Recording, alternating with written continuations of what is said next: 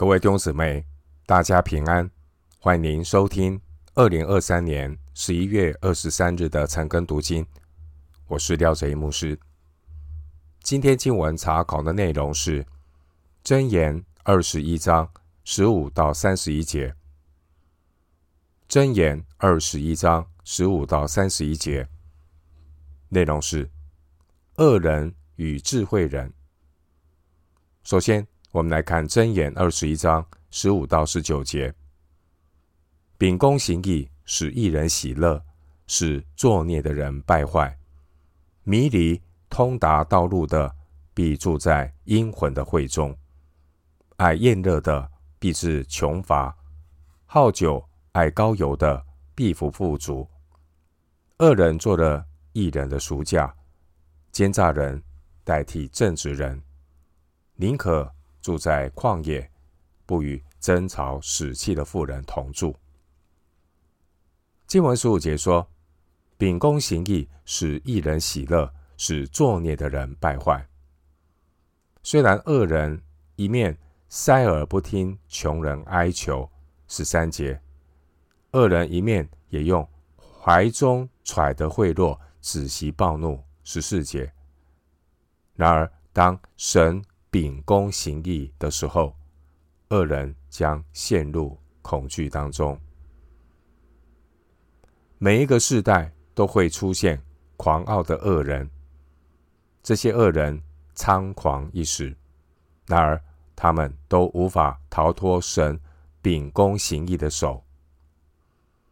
有真智慧的人，当他们看到恶人得势的时候，不会心怀不平。有真智慧的人心里知道，这些恶人，他们都将重蹈过去历史恶人的覆辙。有智慧的人对于恶人的下场心存怜悯，并且战惊恐惧。经文十六到十八节，关键词是十八节的义人。十六到十八节的主题。是恶人自作聪明，聪明反被聪明误。经文十六节说：“迷离通达道路的，必住在阴魂的会中。”十六节的通达原文与十一节的训诲以及十二节的思想是同一个词，意思是有洞察力、教导世人。偏行己路，远离智慧的道路，是想要更任性、自由的享受人生，但这一条路的终点却是死亡。十六节说，他们必然与阴魂为伍。经文十七节说，爱宴乐的必致穷乏，好酒爱高油的必不富足。人。如果一心所追求的只是要满足肉体的欲望，他最后将会失去自己最看重的生命。因为人的生命不在乎这些身外之物。很多人身外之物很多，但是灵魂非常的缺乏，非常的贫乏。马太福音十六章二十五节说：“凡要救自己生命的，必上吊生命。”经文十八节说：“恶人做了义人的赎价，奸诈人代替正直人。”意思是，恶人本来是要来欺压义人，但神能够扭转局势，反过来让恶人代替义人遭殃，让恶人的毒害临到他们自己头上，恶人的强暴落到恶人自己的脑袋上。诗篇七篇十六节，大部分的人都是看到恶人在人面前的亨通顺利、嚣张跋扈，但却很少人看到恶人在亨通一时之后的悲惨下场。有真智慧的人不会羡慕恶人一时的风光，因为一人知道。这些嚣张一时的恶人，他们的结局是聪明反被聪明误。所以，一人观看恶人的结局，一人不是幸灾乐祸，一人乃是警醒感恩，感谢神保守，没有让自己沦为恶人的下场。经文十九节提到争吵的妇人，喜爱争吵的妇人，也应当要赶紧醒悟过来，否则将来也会像恶人一样，聪明反被聪明误，自食恶果。经文第九节和十九节都谈到争吵的妇人，中间的经文是八到十八节，八到十八节内容是谈论关于。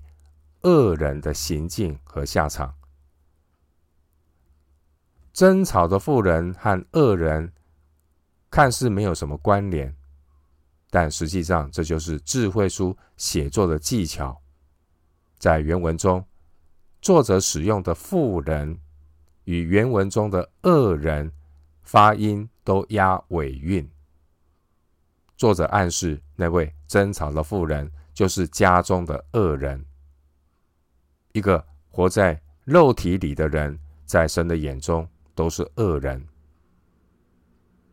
当一个体贴肉体的人和另一个体贴肉体的人彼此摩擦碰撞的时候，连最亲密的配偶的关系也难以为继。陷入争吵的夫妻双方，会不会怀疑人生呢？早知如此。当初为什么要和他结婚呢？上帝不是说那人独居不好，我要为他造一个配偶帮助他吗？但却造了一个配偶来天天吵架。弟兄姐妹，夫妻吵架的时候情绪都不好，难免会怀疑婚姻，怀疑人生。然而箴言十六章第四节说：“耶和华所造的。”各适其用。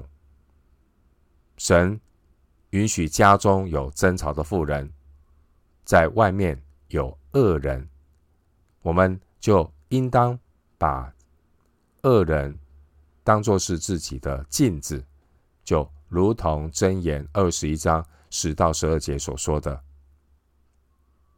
信徒的婚姻是神所配合的，人不可分开。马太福音十九章第六节。但婚姻的悲剧，往往是中了魔鬼的诡计，开始埋怨神配错了另一半。夫妻其中一方总是想要去改变对方，但却不愿意先改变自己。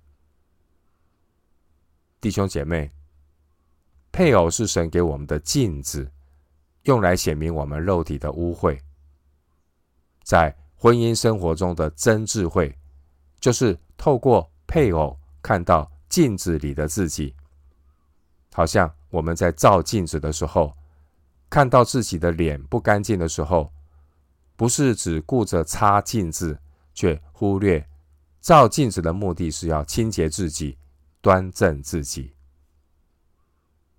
回到今天的经文，箴言二十一章二十到二十九节。智慧人家中积蓄宝物高油，愚昧人随得来随吞下。追求公义仁慈的，就寻得生命、公义和尊荣。智慧人爬上勇士的城墙，倾覆他所倚靠的坚垒。谨守口与舌的，就保守自己免受灾难。心骄气傲的人，名叫谢曼。他行事狂妄，都出于骄傲。懒惰人的心愿将他杀害，因为他手不肯做工。有终日贪得无厌的，一人施舍而不吝惜。恶人的祭物是可憎的，何况他存恶意来献呢？做假见证的比灭亡，唯有听。真情而言的，其言长存；恶人脸无羞耻，正直人行事坚定。经文二十到二十九节和二十一章的三到八节前后呼应，内容是继续的谈论耶和华衡量人心的标准。二十到二十九节的内容包括二十到二十一节，有节制的是智慧人。二十二、二十三节，能自律的是智慧人。二十四、二十五节，骄傲懒惰的是恶人。二十六、二十七节，假冒为善的是恶人。二十八、二十九节，无耻说谎的是恶人。经文二十到二十一节，主题是有节制的是智慧人。经文二十节说，智慧人家中积蓄宝物高油。弟兄姐妹，其实愚昧人也不缺乏神的恩典。然而，愚昧人与智慧人很明显的一个区别就是，愚昧人缺乏节制。所以二十节说，愚昧人谁得来，谁吞下，最后还是两手空空。有真智慧的人，他过节制的生活；智慧人过节制的生活，他会爱惜光阴，不浪费生命在无意义的追求上。智慧人会追求公义仁慈，二十一节，因此智慧人就寻得生命、公义和尊荣，二十一节。智慧人过节制的生活，节制。是圣灵所结的果子。加拉太书五章二十三节，有真智慧的人，他的首要任务就是不体贴肉体。有真智慧的人，他体贴圣灵，控制欲望和冲动。经文二十二到二十三节主题是能自律的人是智慧人。二十二节说，智慧人爬上。勇士的城墙，倾覆他所倚靠的坚垒。二十二节是比喻智慧人能够攻克己身，叫声服我。哥林多前书九章二十七节，智慧人士不轻易发怒，胜过勇士，制服己心，强如取城。箴言十六章三十二节，经文二十三节说。谨守口与舌的，就保守自己，免受灾难。一个有节制的人，他能够攻克己身的关键，就是控制口舌。雅各书三章二节说：“若有人在话语上没有过失，他就是完全人，也能勒住自己的全身。”有真智慧的人，他依靠主。控制自己的言行举止，得着真自由。真自由就是不受欲望和罪恶的捆绑。真自由不但能够脱离来自人的捆绑，真自由也能够脱离来自罪的捆绑。然而，人最难脱离的捆绑就是体贴肉体的捆绑，并且只有真理能够叫我们得以自由。约翰福音八章三十二节，圣灵借着圣经真理，帮助信徒不再做做肉体的奴隶。经文二十四到二十五节主题是恶人的为人处事，骄傲懒惰。经文二十四节说，心骄气傲的人名叫谢曼，他行事狂妄，都出于骄傲。一个人如果是出于骄傲的态度，即便他好像在做服侍的工作，都是不合神的心意。提摩太后书二章二十一节说：“人若自洁，脱离卑贱的事，就必做贵重的器皿，成为圣洁，合乎主用，预备行各样的善事。”经文二十五节说：“懒惰人的心愿将他杀害，因为他手。”不肯做工。一个人如果是出于懒惰不做工，这也不合神的心意。骄傲人和懒惰人都是活在肉体中的人。体贴肉体的人本身就是非常的骄傲，这样的人很难被改变。有真智慧的人不会想要去改变这些懒惰的人。智慧的人知道，只有神能够改变人。另一方面，我们要留意，体贴肉体会玷污我们所做的圣工。一个人他在神面前是对的人，他做的服事也才会对，也才能够讨神的喜悦。要先成为对的人。基督徒要学习与神同工的真智慧。与神同工的智慧就是。云柱不动，人就不动；云柱一动，人马上跟上。民数记十章三十五到三十六节，与神同工的中心思想就是罗马书十一章三十六节：本于他，依靠他，归于他。与神同工的服事，才能够将荣耀归给神。经文二十六到二十七节，主题是恶人的动机是假冒为善的态度。经文二十七节说，恶人的祭物是可憎的，因为恶人终日贪得无厌。二十六节，神所看重的不是表面的献祭，而是内心要有清洁的动机。但恶人很会做表面功夫。恶人表面上好像很敬钱，但其实恶人的心里并没有神，只有事功，只有他的利益。人献祭的动机，如果只是为了贿赂神，谋求更多的好处，这种的服饰，在眼神的眼中都只是假冒为善。经文二十七节形容恶人的服饰是存恶意来献。有真智慧的人，他知道一切都是神的恩典，所以二十六节说：“一人施舍而不吝惜。”一人献祭的动机是为了感谢神的恩典。一人献祭最主要的考量是求神的悦纳，而不是要交换利益，谋求在人面前那种虚浮的荣耀。因此，第三节说：“行仁义公平。”比献祭更蒙耶和华悦纳。经文二十六节，神一面斥责终日贪得无厌的，神也称许一人施舍而不吝惜。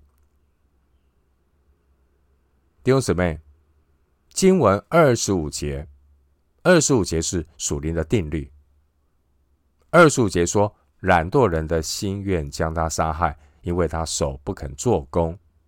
二十五节清楚地表明，耶和华衡量人心的标准。弟兄姊妹，在神众多的百姓中，存在着懒惰的人和贪得无厌的人；在神众多的百姓中，也有殷勤的人和慷慨施舍的人。神让我们。选择成为一个怎么样的人，并且自行承担选择的后果。弟兄姊妹，你要成为怎么样的人呢？另外，关于君王的责任，还有百神百姓的本分，在神的旨意里，君王的责任就是制止欺压贫寒的，十四章三十一节。而百姓的本分就是要怜悯穷乏的，十四章三十一节。我们要特别留意一些别有用心的政客，他们如何操纵社会福利。他们操纵社会福利，目的是要让百姓寄托在政府的施舍。一些虚伪的政客，把老百姓的纳税钱。施舍给更有可能投票给他们自己的人，养成百姓越来越习惯政府所谓的福利，但其实都是政客慷百姓之慨的施舍。美其名是社会福利，但其实是为了政客们的利益。那这就是政府的失职，这就是政客以国家之名公然对百姓的掠夺。而这种大政府所造成的结果，就是懒惰人认为自己不必工作，反正会有殷勤的人来照顾他们。这也导致殷勤的人。他们认为辛勤工作就无济于事，因为懒惰人会拿走他们工作的成果，这就形成更多人不想工作，只想依赖社会的福利，而最终是把国家社会带到死胡同里。经文二十八到二十九节主题是恶人会无耻的说谎。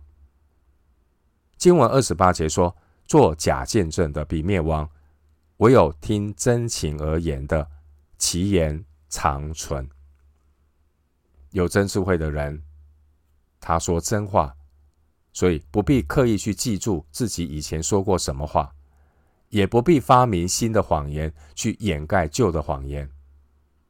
然而，一个说谎的人，他不管如何的心思缜密，总会百密一疏，迟早。谎言都会被戳破。经文二十九节说：“恶人脸无羞耻。”二十九节是形容恬不知耻的人。二十九节说：“正直人行事坚定。”正直人是拒绝肉体、坚定走正道的人。弟兄姊妹，人生是一个不断选择的过程，选择。是决定你要放弃还是要坚持。人生最遗憾的莫过于放弃了不该放弃的；人生最愚蠢的莫过于坚持了不该坚持的。有真智慧的人，他知道该放弃什么，他也懂得该坚持什么。一个人。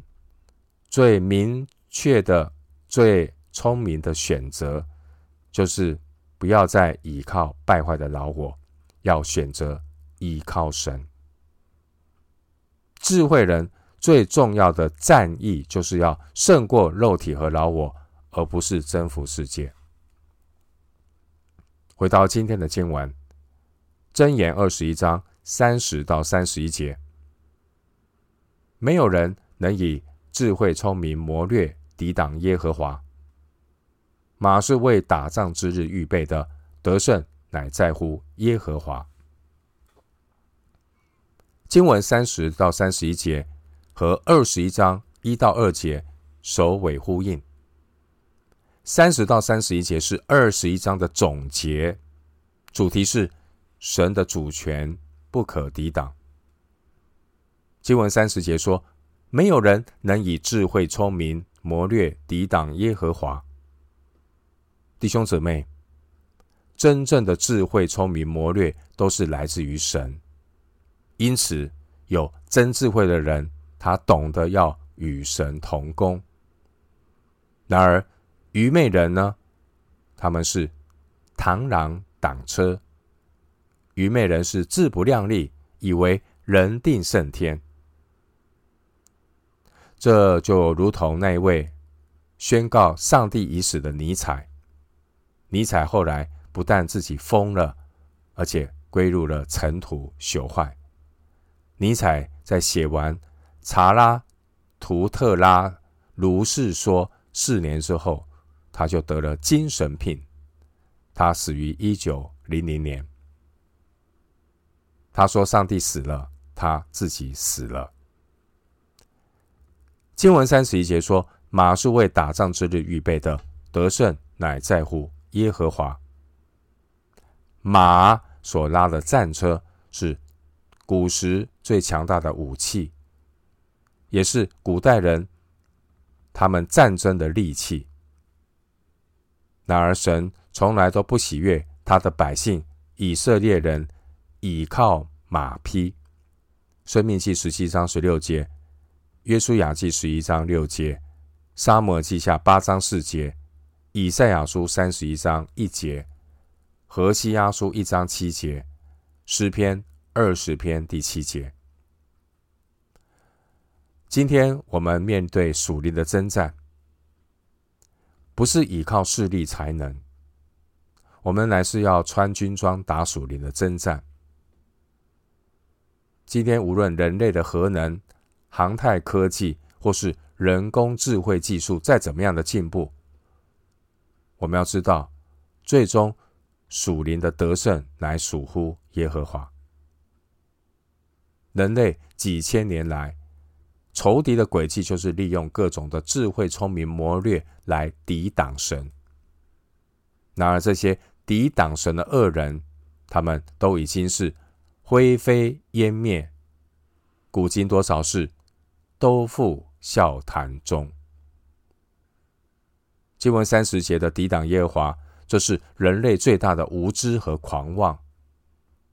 而在人类历史上，总不缺乏这种狂妄自大的愚昧人，他们自不量力的想要抵挡神。无知的人心中无神，以为可以为所欲为。弟兄姊妹，我们今天生活在一个很混乱的时代。我们感谢神有护理的恩典保守我们，否则这个世界在恶人的摧残中，早晚都会成为人间的地狱。我们今天经文查考就进行到这里，愿主的恩惠平安与你同在。